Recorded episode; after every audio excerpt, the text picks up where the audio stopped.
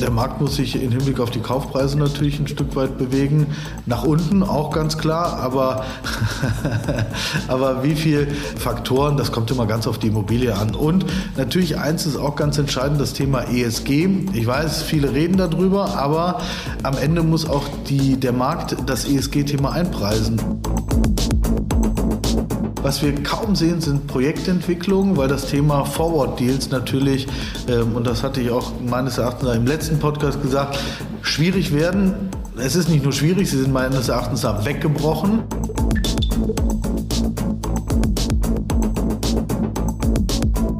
Das ist der Immobilieros-Podcast von Immocom. Jede Woche Helden, Geschichten und Abenteuer aus der Immobilienwelt mit Michael Rücker und Yvette Wagner.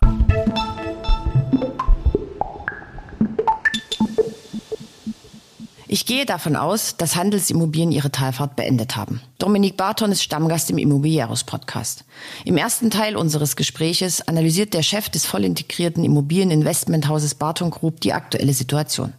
Büroimmobilien im B- und C-Lagen werden unter Druck geraten, den Logistikhype hält er immer noch für übertrieben und Wohnen wird nach Unsicherheiten wieder stärker in den Fokus von institutionellen Investoren geraten getrieben von der Nichterreichung der Ziele der Bundesregierung und damit der steigenden Bedeutung des Bestandes, was direkt zum Thema ESG und Digitalisierung führt. Außerdem thematisiere ich mit ihm den Fonds Barton Sozial Infra Immo und die Deal Pipeline für Sozialimmobilien. Wir sprechen über Voraussetzungen für Renditen und Anreize, längere Fundraising-Zeiten sowie das Pricing in einem nebulösen Markt.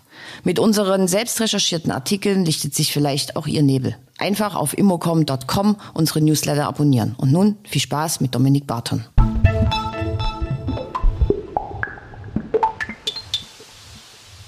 Im schönen Bonn sitze ich. Wir können schon mal sagen, Klappe die dritte. Herzlich willkommen im Immobiliaris-Podcast Dominik Barton. Ja, vielen Dank. Ich darf Sie auch herzlich begrüßen, Frau Wagner. So, also wir haben eine Tradition ins Leben gerufen. Das ist unser dritter gemeinsamer Podcast. Sie sind also Stammgast. ähm, Sie sind Chef eines voll integrierten Immobilieninvestmenthauses, nämlich der Barton Group. Und erste Frage, logischerweise, Daumen hoch oder Daumen runter für 2023? Ja, ähm, pauschal kann man das grundsätzlich gar nicht beantworten. Ähm, wir haben nach dem exogenen Schock, was uns ja letztes Jahr alle eingeholt hat, Ukraine-Krise, Zinserhöhung und so weiter, einen Fullstop gesehen im Markt. Wir hatten ja in unserem letzten Podcast äh, auch das ein oder andere Krisenthema, aber das, was wir jetzt gesehen haben, ist natürlich extrem und hat uns alle an der einen oder anderen Stelle kalt erwischt. Aber ich glaube, dass man so den Daumen auf Mittel stellen kann, denn es wird sich sicherlich auch in diesem Jahr etwas bewegen und das hoffentlich im Positiven. Gut, also ähm, das heißt, im letzten Podcast haben Sie gesagt, das aktuelle toxische Gemisch beunruhigt Sie. Ja. Ist das mulmige Gefühl jetzt weg? Nö, im Grunde nach ist ja ein Stück weit Unsicherheit aus dem Markt durch die Zinserhöhung. Jetzt wissen wir, in welche Richtung das geht. Und das war ja dieses gesamte toxische Gemisch, von dem ich gesprochen habe. Wir wussten nicht, wohin die Zinsen marschieren. Wir wussten auch nicht, wie der Verkäufermarkt darauf reagiert. Und jetzt können wir unterm Strich ziehen, wobei die Zinsentwicklung ja sicherlich noch ein Stück weitergeht, dass die letzten Zinserhöhungsschritte schon eingepreist wurden und wir irgendwo ein Zinsniveau haben, womit wir arbeiten können. Und das spiegelt sich auch dann in den Renditevorstellungen wieder. Und darauf muss sich der Verkäufermarkt Markt einstellen. Wir natürlich als Investmenthaus, aufgrund der Voraussetzungen, die unsere Anleger uns reingeben, aber auch der Verkäufer, wenn er seine Immobilie wieder verkaufen möchte. Und tut er das denn? Also ich kann äh, heute frisch kam ich aus der Investmentgremiensitzung. Ich kann nur sagen, die Preise von letztem Jahr sind runtergegangen. In Prozenten möchte ich mich da gar nicht festlegen, aber so, dass wir unsere vier, viereinhalb Prozent Cash on Cash sicherlich an der einen oder anderen Stelle darstellen können, die wir brauchen, um halt auch ein Stück weit marktfähig dann weiterhin zu agieren. Das heißt, Sie sind wieder aktiv. Äh, letztes Jahr haben Sie mir ja gesagt, alle Ankäufe auf Stopp gestellt. Das hat sich jetzt geändert, weil auch die Investoren wieder offener sind, oder? Also wir haben ja unsere großen Flaggschiffe, unsere Fonds im Haus, wo wir auch äh, teilweise die Investitionsphasen abgeschlossen haben. Aber wir haben noch das eine oder andere größere Investmentvolumen, was wir auch investieren wollen, wo wir auch die Eigenkapital-Commitments haben, wo wir natürlich im letzten Jahr auch sehr, sehr vorsichtig waren, wie auch in den Jahren davor. Aber ähm, wenn wir die jetzige Situation uns anschauen, auch von der Deal-Pipeline her, kann ich mir gut vorstellen, dass wir dieses Jahr wieder das eine oder andere Thema umsetzen werden. Das heißt, die Investoren sind auch nicht mehr geschockt, sondern sind auch wieder offen für Ankäufe? Ja, im Grunde nach ist das ja ein Commitment in unserer äh, Investmentfonds und äh, da gab es auch von unserer Seite aus nie die Befürchtung, dass es dort Unruhe gibt, sondern wir auch als Haus haben ganz klar gesagt, liebe Anleger, wir gucken uns den Markt erstmal an und wenn das richtige Momentum kommt, dann werden wir auch wieder investieren. Und ähm, jetzt müssen wir mal schauen, ob das Momentum da ist. Wir gehen davon aus, es kommt in die richtige Richtung. Gegebenenfalls muss sich der Markt da an der einen Stelle noch ein Stück weit bewegen, aber wir sind da ganz guter Dinge, dass wir das jetzt umsetzen werden. Wo, wo muss sich der Markt bewegen? Also der Markt muss sich im Hinblick auf die Kaufpreise natürlich ein Stück weit bewegen. Nach unten auch ganz klar, aber, aber wie viel ähm, Faktoren, das kommt immer ganz auf die Immobilie an. Und natürlich eins ist auch ganz entscheidend, das Thema ESG. Ich weiß, viele reden darüber, aber ähm, am Ende muss auch die, der Markt das ESG-Thema einpreisen. Objekte aus den 50er, 60er Jahren haben ESG-Themen und die muss auch neben der Zinsentwicklung, muss auch das Thema ESG ein Stück weit mit eingepreist werden. Und so gehen wir auch vor, dass das dann das Gesamtpaket stimmt. Mhm. Zu ESG kommen wir dann ein bisschen, ja. ein bisschen später noch. Was mich noch interessieren würde, welche Opportunitäten sind denn jetzt auf dem Markt, die es vorher, also ich weiß jetzt nicht, ob man früher sagen soll oder vor der Krise sagen soll, die es nicht gab? Gibt es mehr? Gibt es andere? Also ich habe mir ähm, nochmal unsere Aufzeichnungen angehört vom letzten Podcast und da hatten Sie mich ja auch zitiert oder ich hatte gesagt, dass es mehr Wohnportfolien gibt und es ist tatsächlich so. Also wir sehen eine Masse an Wohnportfolien im größeren Maße, die jetzt wieder verkauft werden, aber auch, ich sag mal, kleinere Liegenschaften, Wohn- und Wohngeschäftshäuser von Familien, Privatpersonen, aber auch teilweise von professionellen Verkäufern, die jetzt sagen, vielleicht ist das Marktmomentum für die da und ich verkaufe. Aber ja. das sehen wir schon, dass mehr Deals da sind und was wir auch sehen, es gibt viele, die noch letztes Jahr angeboten wurden und in diesem Jahr immer noch. Das gab es vorher nicht. Nein. Null. Also das sind und auch. Bewegen ja. sich da auch die Preise dann? Also wenn Sie ja. es dann zum fünften Mal auf dem Tisch ja, haben, klar. ist es dann. Der Abschlag ist natürlich dann zu sehen. Das erinnert mich so ein bisschen an die Zeit 2012, 2013. Da sind auch die Faktoren natürlich adäquat zu den Zinsentwicklungen gewesen. Da war auch der Zins bei dreieinhalb, vier Prozent irgendwo. Und von daher äh, ist das eine ähnlich vergleichbare Situation wieder Material, also Produkte auf dem Markt äh, und jetzt fehlt natürlich die Käuferseite. Früher war es ja umgekehrt. Also was heißt früher? Vor ein paar Monaten. Da war ein Überhang an Interesse und äh, es wurde weniger verkauft und jetzt gibt es weniger Interesse und Immobilien sind wieder handelbar und auf dem Markt. Und jetzt müssen wir gucken, in welche Richtung das geht. Und was sind das dann für Wohn- und Geschäftshäuser oder Wohnportfolien? Ist das sehr gemischt? Ist das eher Neubau? Ist das eher alter Bestand, den keiner mehr möchte? Komplett. Also die gesamte Bandbreite wird dadurch abgedeckt. Ob das jetzt äh, die Objekte aus den 50er, 60er Jahren sind, Bestand, klassisch, oder auch das Neubauthema. Was wir kaum sehen, sind Projektentwicklungen, weil das Thema Forward Deals natürlich, ähm, und das hatte ich auch meines Erachtens im letzten Podcast gesagt, schwierig werden. Es ist nicht nur schwierig, sie sind meines Erachtens da weggebrochen. Und wir natürlich sagen auch als Haus, stellt uns das Objekt schlüsselfertig hin und dann kaufen wir es auch. Aber ein Forward, das wird eher schwieriger. Okay, also da ist so die Prognose eingetreten, die Sie damals gegeben haben. Ein, ein Stück weit. Sie haben ja selber, Sie haben es vorhin schon mal erwähnt, ähm, letztes Jahr einen, einen Fonds ähm, für Sozialimmobilien aufgelegt. Der hat ein Zielvolumen von oder hat ein Zielvolumen von 350 bis 400 Millionen Euro. Wie läuft der? Also gibt es da genügend Angebot? Das ist ja zwei, also vielschichtig. Wir haben ja einmal die Investorenseite und einmal die Produktseite.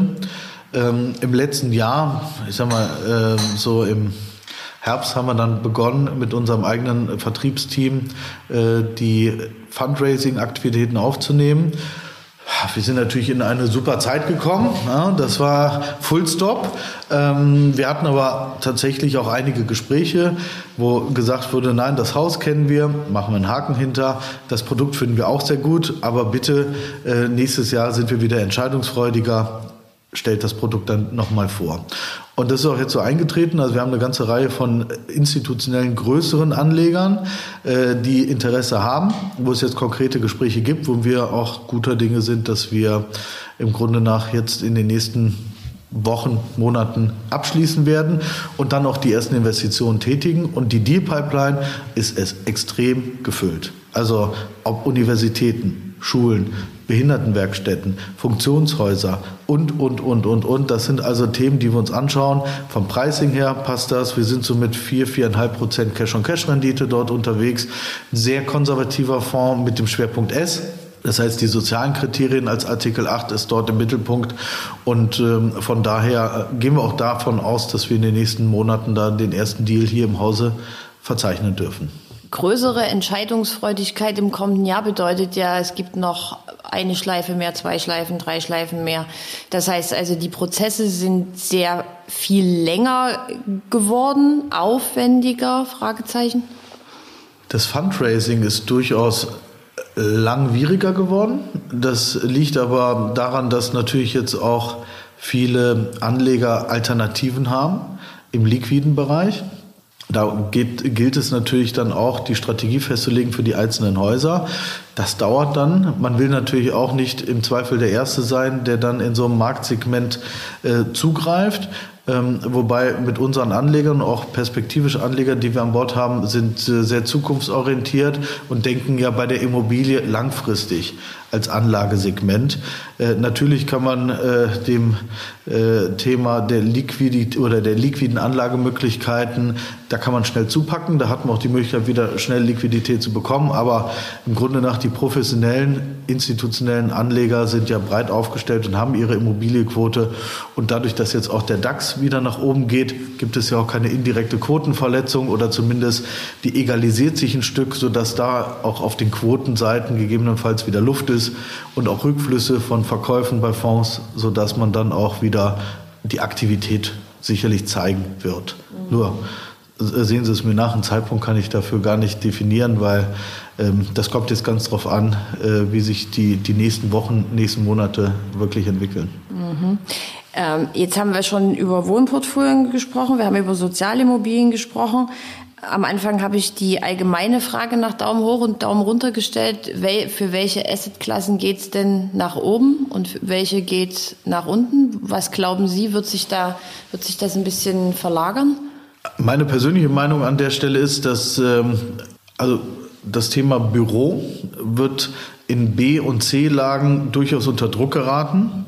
Ähm, wichtig wird es da sein, dass man dieses Thema ESG auch wirklich äh, umsetzt.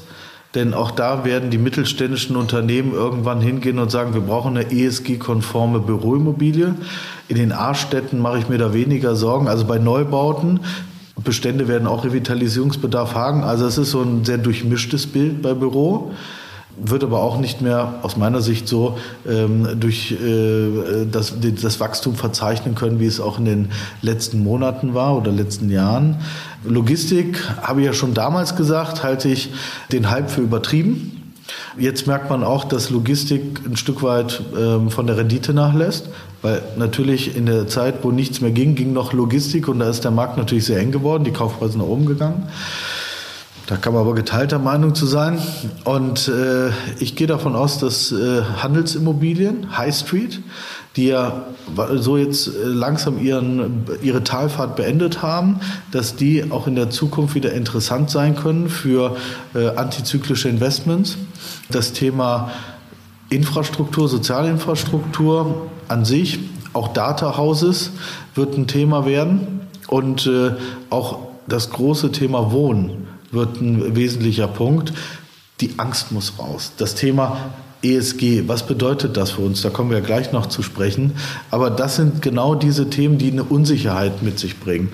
Und deswegen wird auch das Thema Wohnen, wenn die Unsicherheit einmal raus ist, man weiß, was muss ich investieren oder ähm, was habe ich für eine Mindestvergütung, pardon, Verzinsung und Rendite in meinen Portfolien. Das muss ich einmal für mich bestimmen und dann wird auch das Thema Wohnen extrem wieder in den Fokus geraten. Und eins ist auch klar, dadurch, dass die Bundesregierung ihre Ziele nicht erreicht hat, wird der Druck auf den Bestand umso mehr höher. Also wird es da auch eine Verknappung geben und die Nachfrage wird hochgehen. Und deswegen muss man da auch schauen, dass man dieses Produkt, ich sag mal, dieses Produkt äh, perspektivisch wieder in den Investmentfokus rücken muss. Mhm. Ähm, ich habe Ihnen vorhin vor dem Gespräch äh, die Frage gestellt, äh, gibt es Stranded Assets? Weil das ist ja auch so eine Frage, die die Branche so ein bisschen spaltet. Es gibt Experten, die sagen, gibt's nicht, alles hat einen Wert. Es gibt die, die sagen, ja klar gibt's die. Deshalb jetzt nochmal die Frage vom Mikro. Gibt es aus Ihrer Sicht Stranded Assets? Und wenn ja, wie definieren Sie das für sich? Also grundsätzlich äh, kann ich das mit Ja beantworten. Es gibt ja auch die Möglichkeit, äh, die Periode eines Hauses, die Laufzeitperiode zu berechnen. Da gibt es ja einige Anbieter. Wir arbeiten noch mit dem einen oder anderen zusammen und die können Ihnen heute berechnen, ob Ihr Objekt ein Stranded Asset ist oder nicht. Jetzt kommt es natürlich auf die Frage an, was bedeutet das? Und äh, da kommen wir ja gleich noch im Verlauf unseres Gesprächs dazu. Man muss Gegenmaßnahmen in die Wege leiten, um das Thema Stranded irgendwo immer auf einer Kurve zu halten, dass wir nicht im Stranded Asset Bereich sind, um A, Wertverlust ähm, zu unterbinden und auf der anderen Seite auch den Wert der Immobilie zu steigern. Und da gibt es wenn man jetzt nicht handelt, hat man im Zweifel ein Stranded Asset oder man hat schon Stranded Asset in seinem Portfolio und wenn man dann an Wiederverkauf denkt, muss man äh, Investitionen tätigen. Mhm. Wir haben jetzt mal den aktuellen Teil abgeschlossen. Wir kommen jetzt mal so ein bisschen zu Ihren Strategien, wie Sie mit der jetzigen Situation und eben auch mit dem viel gepriesenen und viel besprochenen ESG umgehen. Sie sind ja scheinbar der perfekte Pilotkunde. Darüber wollen wir mal als erstes äh, sprechen. Sie arbeiten mit einer Verwalter-App. Mhm. Kostensparfaktor wahrscheinlich. Was, was ist das für eine App und was machen Sie da genau und warum sind Sie Pilotkunde? Also mit ähm, Easy Square, wie Sie es ja auch ähm, gerade genannt haben, arbeiten wir auf der Digitalisierungsseite zusammen. Das heißt, ähm, wir sind angetreten auch als Haus, weil wir da auch die Zukunft äh, unserer Tätigkeitsfelder sehen, dass wir digitalisiert arbeiten. Das hat in erster Linie gar nichts mit äh, Kostenoptimierung zu tun, sondern wir sind ein, ein Riesentanker von Daten. Und diese Daten, ob das ähm, äh, Objektdaten sind und, und, und, müssen ja in den richtigen Bahnen bewegt und verarbeitet werden. Und auch die Prozesse für unsere Kunden, für unsere Mieter wollen wir an der Stelle vereinfachen. Wenn es ganz einfach gesprochen in der Verwaltung Mängelmeldungen gibt, Vermietungsthemen und, und, und. Da wollen wir die Wege einfach einfacher gestalten. Und mit dem Partner, den wir haben, ist es im Grunde nach unser voll integrierter Ansatz einmal äh, abgebildet. Das heißt, man steuert darüber Facility Management, der Hausmeister, der mit dem Tablet durch die Objekte geht, Verkehrssicherung. Diese Verkehrssicherungsdokumentation kommen sofort dann bei uns in den Datenraum und werden gespeichert. Oder man kann das dann auch wieder, man kann das entsprechend auf Wiedervorlage setzen ähm, und hat äh, die Möglichkeit, bei der Wiedervorlage bestimmte Mängel abzuarbeiten.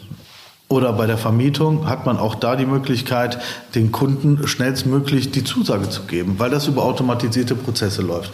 Aber im Grunde nach haben wir dann die Chance, auch im Management, und da muss ich sagen, unser Management ist sehr weitsichtig, die haben das mit initiiert und gesagt, wir brauchen hier sagen wir, eine Performance-Steigerung, dass man äh, die Möglichkeit hat, am Ende auszuwerten, welche Mängel hat man, wie ist der Mieter, Mieterzufriedenheit, wie schnell konnte man äh, dem Mieter dort helfen, ja, die Mängel abzustellen. Und am Ende, jetzt im Wohnbereich oder auch im gewerblichen, ist das ja die Mieterzufriedenheit, die langfristige Miete auch dann ähm, oder Langfristigkeit eines Mietvertrages äh, unterstützt. Mhm. Also nicht Kosten sparen, sondern ja eher auf Qualitätssteigerung. Qualitätssteigern ja. und damit Wertsteigerung, Werterhaltung.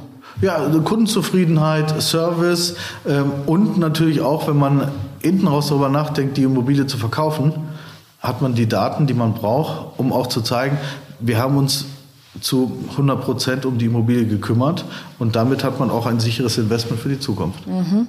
Ähm, dann sind Sie noch Pilotkunde bei ähm, Alasco. Da ja. geht es um das Thema ESG. Was hat es damit auf sich und wie funktioniert das? Alasco ist im Grunde nach unser Partner auf der ESG-Schiene. Mit denen gemeinsam erarbeiten wir ESG-Strategien und die Alasco hat die Möglichkeit, uns jedes Objekt zu screenen und auf das Thema Stranded Asset zu untersuchen. Das ist für uns ganz, ganz wichtig. Das heißt, das funktioniert wie? Sie geben alle Daten, die Sie genau. zu dem Projekt genau. haben, werden ja. eingegeben? Also man hat, man muss das ja in verschiedenen Ebenen sehen. Ebene 1, wir gucken uns das Portfolio grundsätzlich an. Ebene 2, wir haben auf Objektebene dann die entsprechenden Daten, sehen, dass die Portfolioebene ist grundsätzlich ESG-konform. Wir haben aber ein, zwei, drei Objekte, an denen wir arbeiten müssen. Und so können Sie punktuell und zielgenau die, die Maßnahmen definieren umsetzen und haben dann dieses Thema Stranded Asset nach hinten verlagert. Aber dieses gibt uns dann die Möglichkeit, sehr konkret an der Immobilie zu arbeiten und im Sinne unserer Anleger diese Objekte marktgerecht zu bewirtschaften. Mhm. Und da geht es vor allen Dingen um das E, wahrscheinlich, oder? Um das E, wobei es dreht sich meines Erachtens nach viel zu viel um das E immer. Es gibt auch das S und das G, was vernachlässigt wird. Deswegen haben wir ganz bewusst den S-Fonds aufgelegt in dem äh, Infrastrukturbereich. Ähm, wir als Familienunternehmen hatten schon immer das S im Vordergrund. Ich nehme mal das Beispiel der Oma O, ja, im Bestand. Da muss man auch mit homöopathischen Mitteln gucken, dass man jetzt nicht irgendwie eine ähm, Mieterhöhung äh, durchsetzt oder was auch immer, sondern man muss auch da den S-Gedanken äh, mieterverträglich umsetzen. Und so haben wir es auch immer unseren Anlegern und unseren Fondzeichnern gesagt. Wir werden auch da das Thema S immer im Vordergrund haben. Natürlich ist die Renditeerwirtschaftung, da treten wir für an, aber man muss es ausgewogen handeln. Und deswegen ist auch da das Thema S ganz ganz, wichtig. Würde aber gerne noch ein Thema einschieben, das Thema Ankauf. Wenn man nämlich beim Ankauf nicht das Thema ESG im Blick hat, wird man im Zweifel in den nächsten Jahren eine Überraschung erleben. Und deswegen haben wir bei uns in den Ankaufsprozessen immer eine ESG-Strategie. Und über den Dienstleister, den Sie gerade genannt haben, gibt es auch die Möglichkeit, dann eine Quick and Dirty Berechnung zu machen, wann das Objekt im Zweifel stranded ist. Damit haben wir die Möglichkeit, CapEx mit zu berücksichtigen und dann, wie ich es gerade ausführte, zielgenau zu investieren oder zu sagen, das Pricing ist zu hoch, wir müssen darüber nochmal sprechen. Aber das gibt uns die Mittel und die Werkzeuge, um in diesem, ich sag mal, durchaus nebulösen Markt äh, zu agieren. Und deswegen ist es auch, ich sag mal, Angst haben viele vor dem Thema ESG, ja, aber man muss es dann subsumieren und man muss schauen, wie bekommt man aus dieser regulatorischen Thematik die entsprechenden Maßnahmen umgesetzt. Und das kann man ganz punktuell und zielgenau in der Immobilienwirtschaft umsetzen. Aber scheinbar können das ja noch nicht so viele. Ich würde sogar behaupten, aber meine ganz persönliche Einschätzung, dass ein Großteil der Bestandshalter das ja irgendwie noch nicht kann. Wo liegen denn aus Ihrer Sicht die Hürden? Ist das was im Kopf? Ist das Bequemlichkeit? Ist das nicht der Blick nach vorne in die Zukunft? Was denken Sie, was ist es?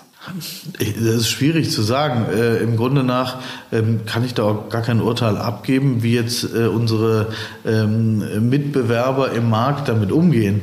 Ich kann nur sagen, wie wir es machen und damit fühlen wir uns sehr wohl. Wir haben einen ganz strikten ESG-Plan, wir haben Milestones definiert und das macht auch hier vordergründig unter Asset Management und die haben die Themen im Blick und das sind auch Impulse, wie zum Beispiel mit Alasco, die Themen einfach umzusetzen.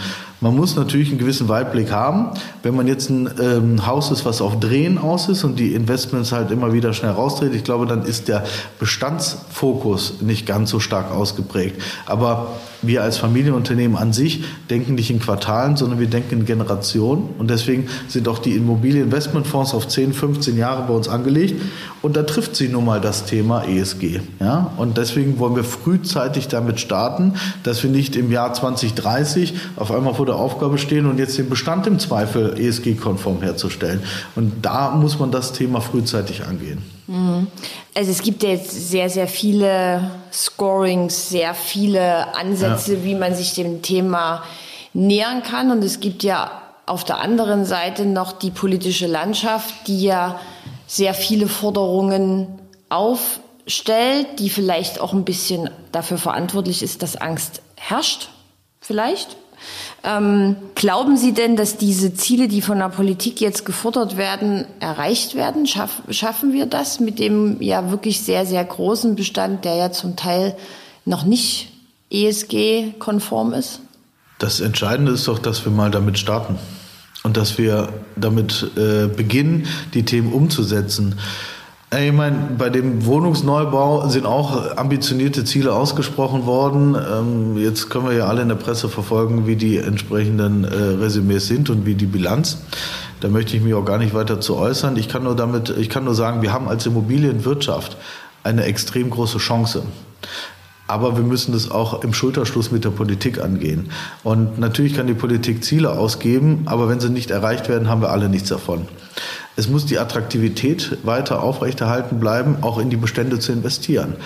Und das geht nur im Einklang auch mit Renditevoraussetzungen, die wir erfüllen müssen. Ja, am Ende müssen wir auch, wenn wir in die Immobilie investieren, irgendwo die Möglichkeit haben, die Rendite darzustellen, die wir benötigen.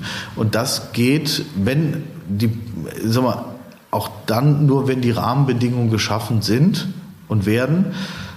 Ob das jetzt eine, ich sag mal, eine, eine, äh, im Subventionsbereich ist oder äh, mit Fördertöpfen und und und. Es müssen gewisse Anreize auch geschafft werden.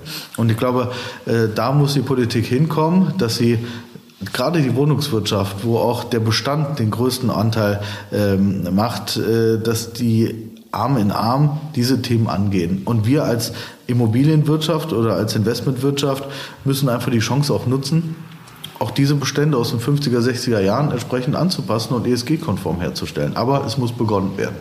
Mhm. Aber jetzt ist ja, also Wohnungswirtschaft ist ja jetzt schon mal das eine, aber wenn Sie jetzt so ein, ich sag mal, Wohngeschäftshaus haben, dann gibt es vielleicht ein bisschen Förderung für das Wohnen, sage ich jetzt mal. Aber was ist denn mit dem Rest?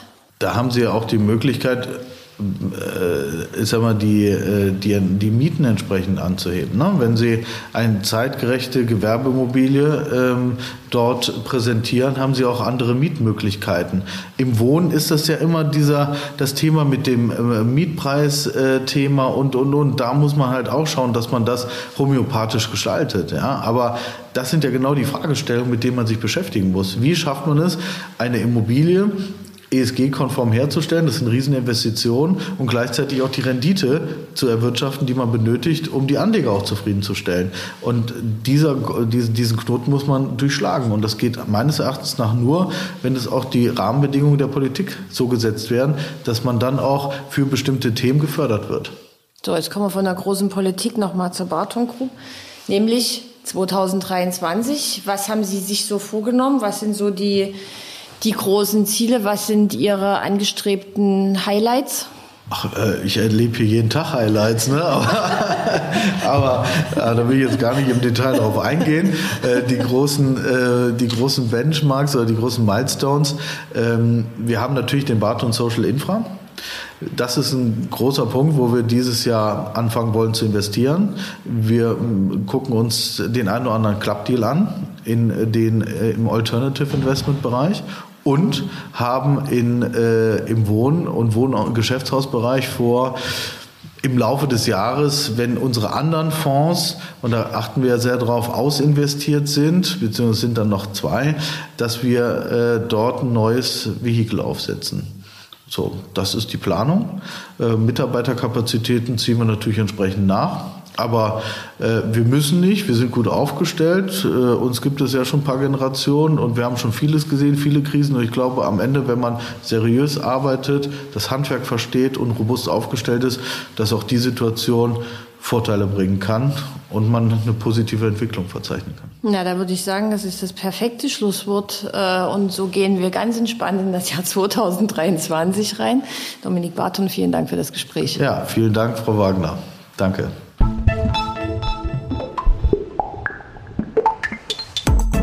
Das war der Immobilieros Podcast.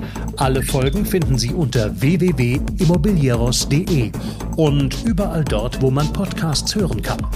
Aktuelle News aus der Immobilienbranche gibt es unter www.immocom.com.